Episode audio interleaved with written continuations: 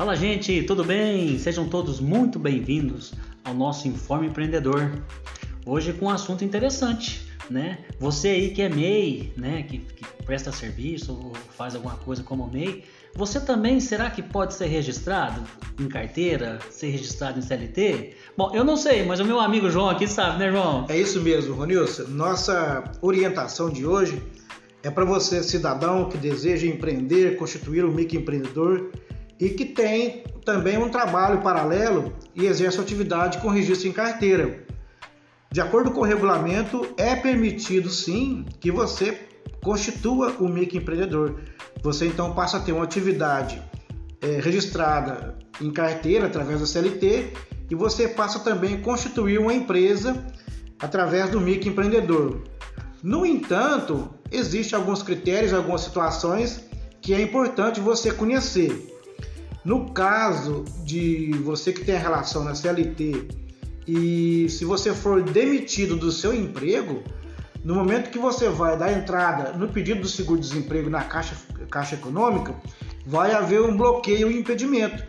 Porque o cidadão que participa de empresa como sócio, ou ele tem uma empresa individual no seu nome, ou ele possui um microempreendedor no seu nome, ele não tem direito a receber o benefício do seguro-desemprego.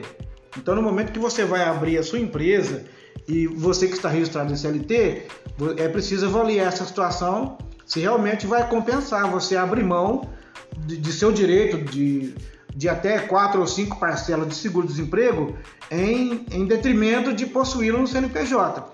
Então, vale a pena você fazer a avaliação correta para que você verifique essa possibilidade de estar abrindo um microempreendedor no seu nome. Se for um planejamento, um projeto bacana de uma empresa que você vê que já experimentou atividade, você sabe que vai dar certo, então você abre mão do seguro-desemprego e vai trabalhar como empreendedor.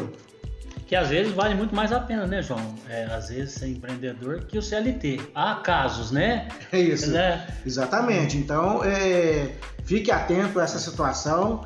É, no momento que você vai for abrir o microempreendedor, é importante avaliar esse caso, né? Para que você não, não incorra nessa situação de ah, foi demitido, tem um microempreendedor, vai dar entrada no seguro-desemprego seguro e foi bloqueado.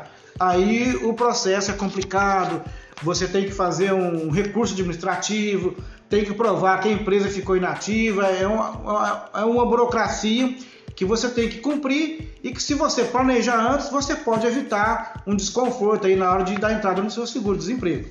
Tá bom, pessoal, fica aí então a dica para você que é microempreendedor e que quer trabalhar como CLT ou o contrário, né? Qualquer coisa chama aqui a NTW também, está à disposição, né, João? É isso aí. O nosso contato, nosso WhatsApp é 3599139 e estamos aqui à sua disposição para maiores orientações. Até mais, pessoal. Um grande abraço. Fica a dica.